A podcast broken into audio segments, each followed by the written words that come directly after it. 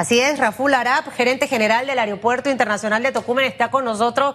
Y bueno, señor Rafael eh, eh, Arap, Raful Arap, tiene un buen director de comunicación porque Edwin Ávila despierta y se acuesta en mi celular. O sea, eso es por segundo. No, y de verdad que se lo digo. Ojalá todos los, los directores de comunicación se manejaran como el señor Edwin. Así que caí ganchito para él. Eh, y, vemos diariamente eh, todo lo que va alcanzando el aeropuerto y creo que eso es positivo. Hay que contagiar a la gente de cosas buenas para que usted nos haga esa radiografía. Temprano, buenos días. Sí, muy buenos días y gracias por la oportunidad. Eh, sí, el aeropuerto de Tocumen, como ustedes saben, ha sufrido a carne viva lo que es esta pandemia, con casi siete meses de cierre de operaciones. y bueno, desde el día uno nos hemos estado preparando para aquel deseado momento de que podamos eh, reiniciar operaciones como se dio en el día de ayer. Eh, eh, pues estamos muy motivados y muy positivos en, la, en el reinicio de operaciones para vuelos nacionales, donde tuvimos dos vuelos importantes a la ciudad de David, Chiriquí, con la línea aérea Copa Airlines y, Air Panama, que ambos realizaron vuelos. Y Dios primero, pues sea el inicio de una reactivación para la economía nacional. Hablemos un poquito del interés de la gente en viajar. Veíamos eh, lento el tema comercial en restaurantes, en los malls. Acá en los aeropuertos, eh, el interés de la gente por, por volar, ¿cómo andaba eso? Mira, te puedo dar dos aspectos eh, importantes. Uno, el que vivimos ayer en el aeropuerto de David con vuelos nacionales, que para hacer los primeros vuelos luego de siete meses fueron visitados y transcurridos por pasajeros en ambas aerolíneas. Eh, y también hemos visto que los vuelos dentro del Centro de Control de Operaciones que mantiene Tocumen, eh, hemos visto un incremento eh, a diario de participación y de pasajeros que entran y salen del país y que van en tránsito. Eso nos da una voz de aliento de que las personas van a ir tomando confianza a la industria de volar para que las cosas puedan ir normalizándose poco a poco. Es importante que las personas tomen su primera experiencia de vuelo y se den cuenta lo regulado y los, lo, lo seguro que son los aeropuertos y los aviones para realizar los vuelos. Así que yo creo que esto va a ir incrementando, Dios primero, una vez aquellas personas tengan su experiencia de vuelo post-COVID. Eh, eh, disculpe, eh, profesora, le hablaba sobre el interés porque sí, veíamos gente en los aviones, pero mucho más allá de los que pudieron eh, volar, me interesa saber si había gente en lista de espera, si a duras penas se llenaron los vuelos. ¿Maneja información? Sí, cómo no. Ayer en los vuelos de David, que fueron nacionales, eh, tuvimos poca, poca audiencia, ¿verdad? En los vuelos, sin embargo, estamos seguros de que va a ir incrementando. Y en los vuelos internacionales que pasan por el Hub de las Américas, eh, sí hemos visto un incremento a medida que pasan las semanas de estos vuelos de manera controlada. Eh, vuelvo, repito, esto, esto va a ir eh, sumándose una vez que las personas eh, tengan la propia experiencia de viajar y de ver todas las adecuaciones y los grandes cuidados y, implementaciones de bioseguridad que hemos hecho tanto los aeropuertos como las aerolíneas, que han hecho un gran esfuerzo para ofrecer este, estos servicios seguros. Trasládeme a ese momento. Usted no sabe lo que yo amo visitar el aeropuerto de Tocumen para irme y para regresar. Me encanta, me encanta. Eh, eh, para mí es como, como, como ir a Tocume, pasar migración eh, y con la maletita por los pasillos. Para mí es como ir a Disney. Trasládeme a eso que, que vamos a experimentar los panameños y nos sintamos seguros. O sea, los controles de bioseguridad que vamos a tener desde el acceso al mismo aeropuerto y posteriormente cuando estamos dentro del avión, porque mucha gente dice, ay, es que dentro del avión también me voy a contagiar porque allí estamos más cerca. O sea, cuéntenos un poco cómo es esa experiencia que vive el, el pasajero. Sí, mira, yo, yo te puedo decir de, de, nuestra propia experiencia que dentro del recinto aeroportuario eh, prácticamente no hemos tenido infectaciones de COVID, porque el restricto, el restricto uso de las mascarillas, eh, de la gel alcoholado que vas a encontrar a lo largo y ancho de la terminal, eh, eh, las mediciones de temperatura a través de las camas térmicas, y la limpieza constante y sanitización de las áreas de contacto son fundamentales. Y no solamente lo estamos haciendo en el aeropuerto, sino que las aerolíneas están llevando rigurosamente sus sistemas de bioseguridad. Cuando entres al aeropuerto, por supuesto que vamos a tener restricciones. Eh, ya no vas a poder despedir a las personas que van a volar. El, ingreso al recinto aeroportuario está restringido a solamente a las personas que van a abordar su avión. El uso de la mascarilla es obligatorio durante todo el tiempo que estés dentro del aeropuerto y vas a encontrar con dispensadores de gel a lo largo y ancho de, toda la terminal para eh, de discreción las personas puedan hacer uso del mismo. De igual manera, te vas a encontrar con, con las cámaras termográficas que te van a tomar la temperatura y cuando ingreses al avión, por supuesto, que vas a ver cambios eh, eh, en la manera en que, te, en que te van a servir, ya te van a dar una bolsita con gel alcoholado, con mascarilla, y se mantiene pues esa, esa vigilancia permanente y desinfectación, que es muy importante resaltar que llevan a cabo todas las aerolíneas luego de un vuelo. ¿Quién te da esa bolsita, eh, señora? ¿Te la da el aeropuerto o te la da la aerolínea? Y lo segundo es que escuché que antes de viajar eh, había que hacerse la prueba del COVID y cuando vas a ingresar al país, para que esa parte también nos las pueda aclarar. Sí, es correcto. Esas bolsas te las da las aerolíneas una vez ingreses al avión y, vayas a realizar tu vuelo. Eh, el, el, 23 de septiembre pasado se firmó el decreto ejecutivo 1089, si no me equivoco, donde se establecen las nuevas medidas de seguridad para ingreso al país. Eh, estas medidas están estipuladas en este decreto que serán, este, empezarán a regir a partir del 12 de octubre, una vez reiniciemos eh, los vuelos internacionales, como así lo indica el decreto. Ahora, esos acuerdos es con otros países, no con Chiriquí. Con Chiriquí es fluido, ¿verdad? No, es broma, es broma. Este... Oiga, es que hacía memoria ante estos cambios con eh, la forma en que se modificó la manera de viajar después de los ataques a las Torres Gemelas. Todo era distinto. Y hubo una especie de trauma, ¿no? Tenías que llegar antes, eh, no podías llevar desde una pluma un bolígrafo, muchas cosas cambiaron. Yo estaba tratando de hacer memoria y creo que desde ese hecho hasta ahora, creo que es el cambio más relevante que se da en, en este tipo de transporte, ¿no? Si todos estos procesos de cambios que ha sufrido la, industria se van adecuando a medida que, los países van homologando sus restricciones. Eh, la aeronáutica civil, con quien tenemos, hemos tenido eh, reuniones permanentes desde el día uno, eh, MINSA, el Ministerio de Salud y las aerolíneas, donde hemos llevado a, realizar informes y convenios para, para homologarlos con los demás países, que es la tarea que ha estado haciendo la aeronáutica civil. Eh, esto al inicio, por supuesto, puede ser un poquito molesto para los pasajeros, pero a medida que, va pasando el tiempo van a ir viendo una agilidad en todos los procesos y formarán parte del día a día o de, o los trámites regulares de, la aviación. Lo importante es que la industria de la aviación es una de las industrias más reguladas del mundo y las, medidas se toman rápidas y en, función a los pasajeros para que no sea eh, eh, una manera tediosa o, engorrosa viajar. Así que eso sin duda se va a ir, diríamos al buen panameño, afinando para tener una afluencia de pasajeros eh, bien, bastante más allá de lo normal.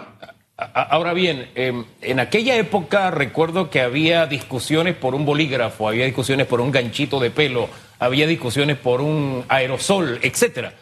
En este cambio, ¿qué tanta disposición hay de, la gente a colaborar, a, guardar todas estas medidas que se han dictado?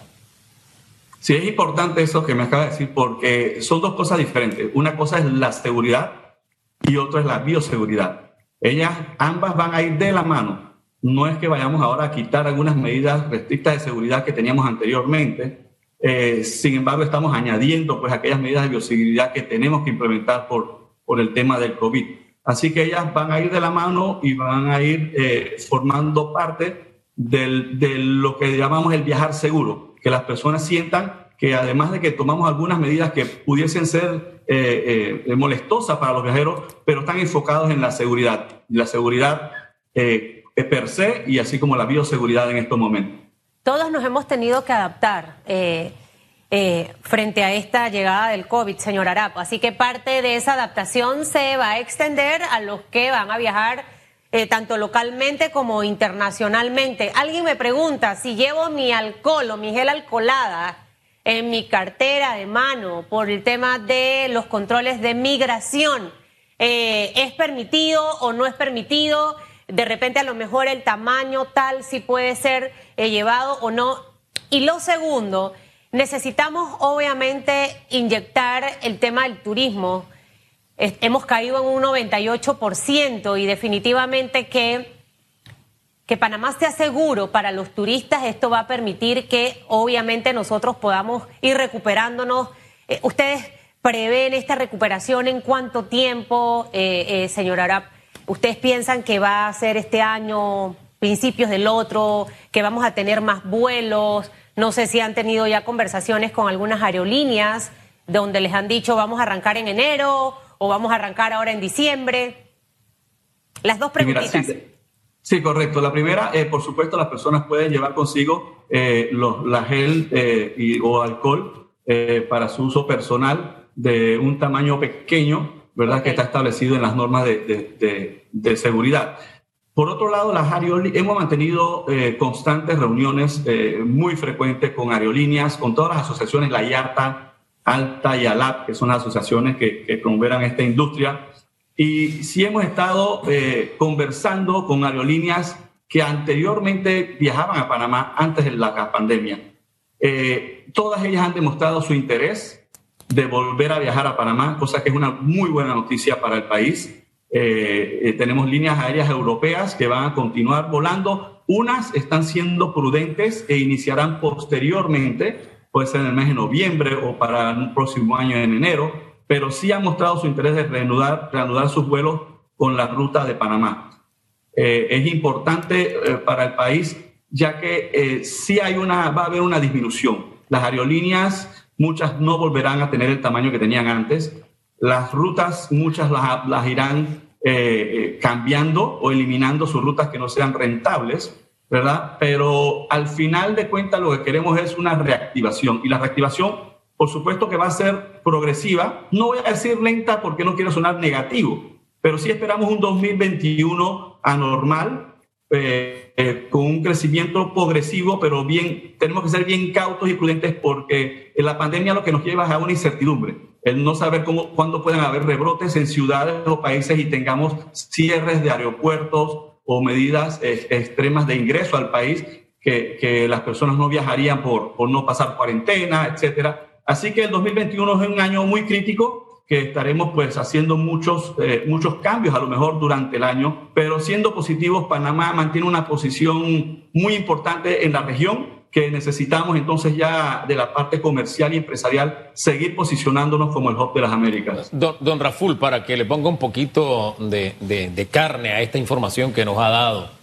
Al sol de hoy, ¿cuántas aerolíneas han mostrado interés en reanudar sus vuelos a Panamá y si nos añade si hay países eh, que Panamá en este momento le tiene cerrada su acceso a, al país.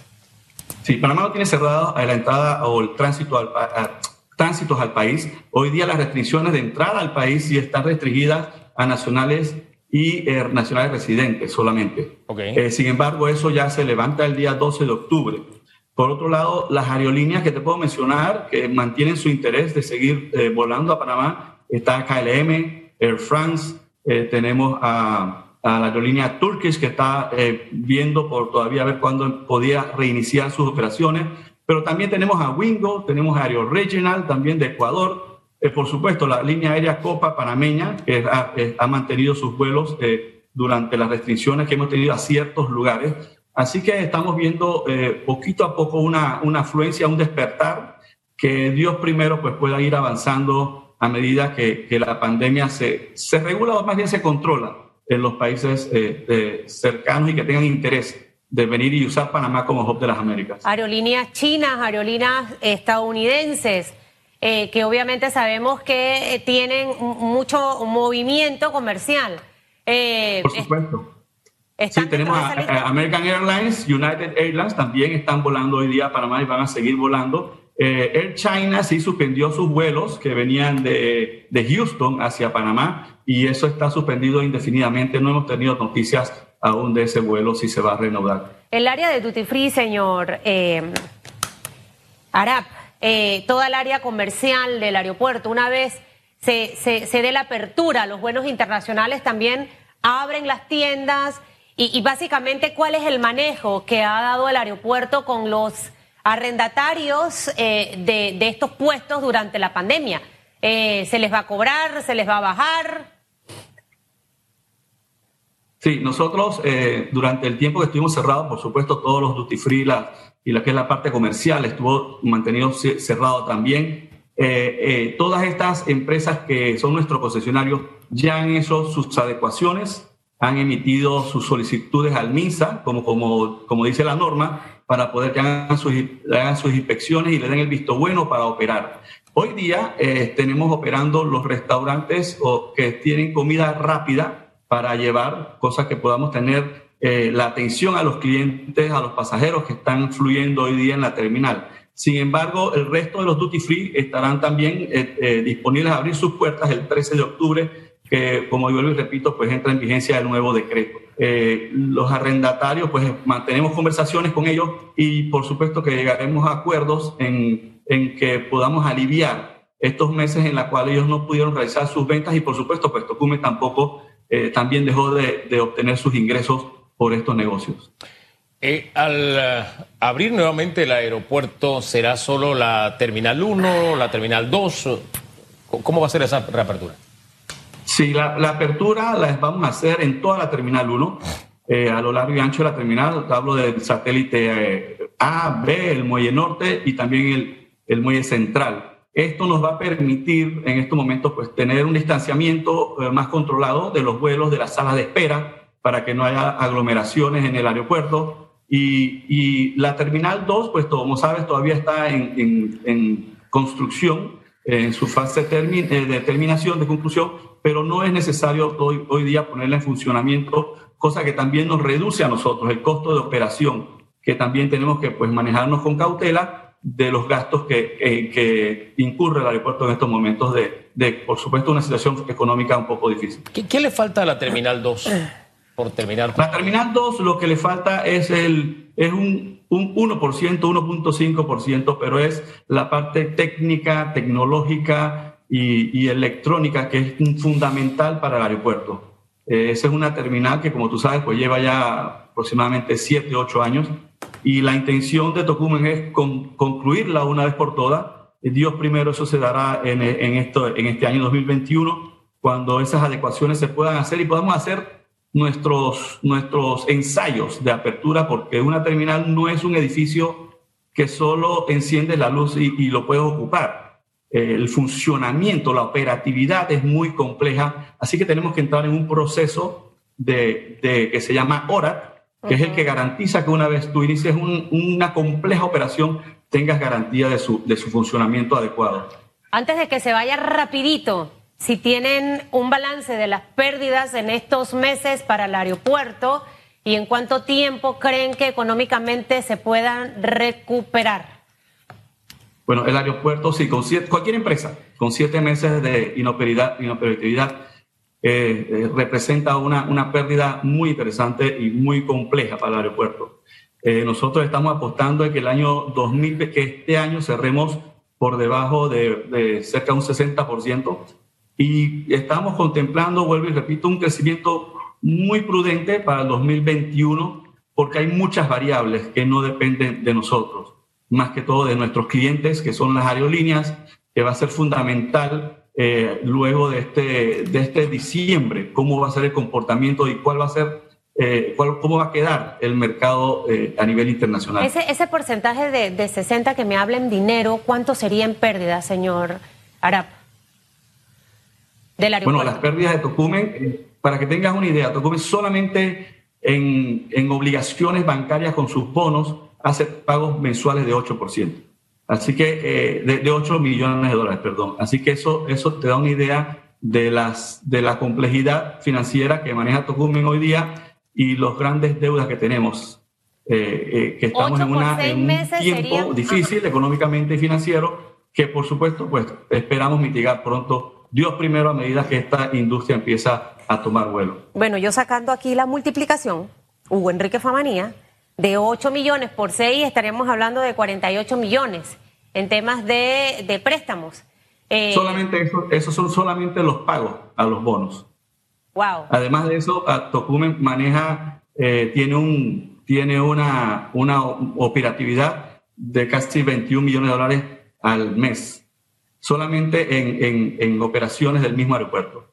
Así que, como te puedes imaginar, eh, las pérdidas son grandes, pero eh, ya llegó el momento en que tenemos que mirar hacia adelante y ver cómo podemos salir de, este, de esta crisis económica que nos lleva. Y yo estoy seguro, yo estoy seguro que lo vamos a hacer eh, en, en, pronto, en un periodo corto, prudente, pero siendo consciente que la situación es mundial y las variables son muy grandes a nivel internacional. Compartimos esa certeza, el riesgo reto y el reto es grande. Pero no imposible. No es imposible, gracias profesora Susan. Gracias, don Raful.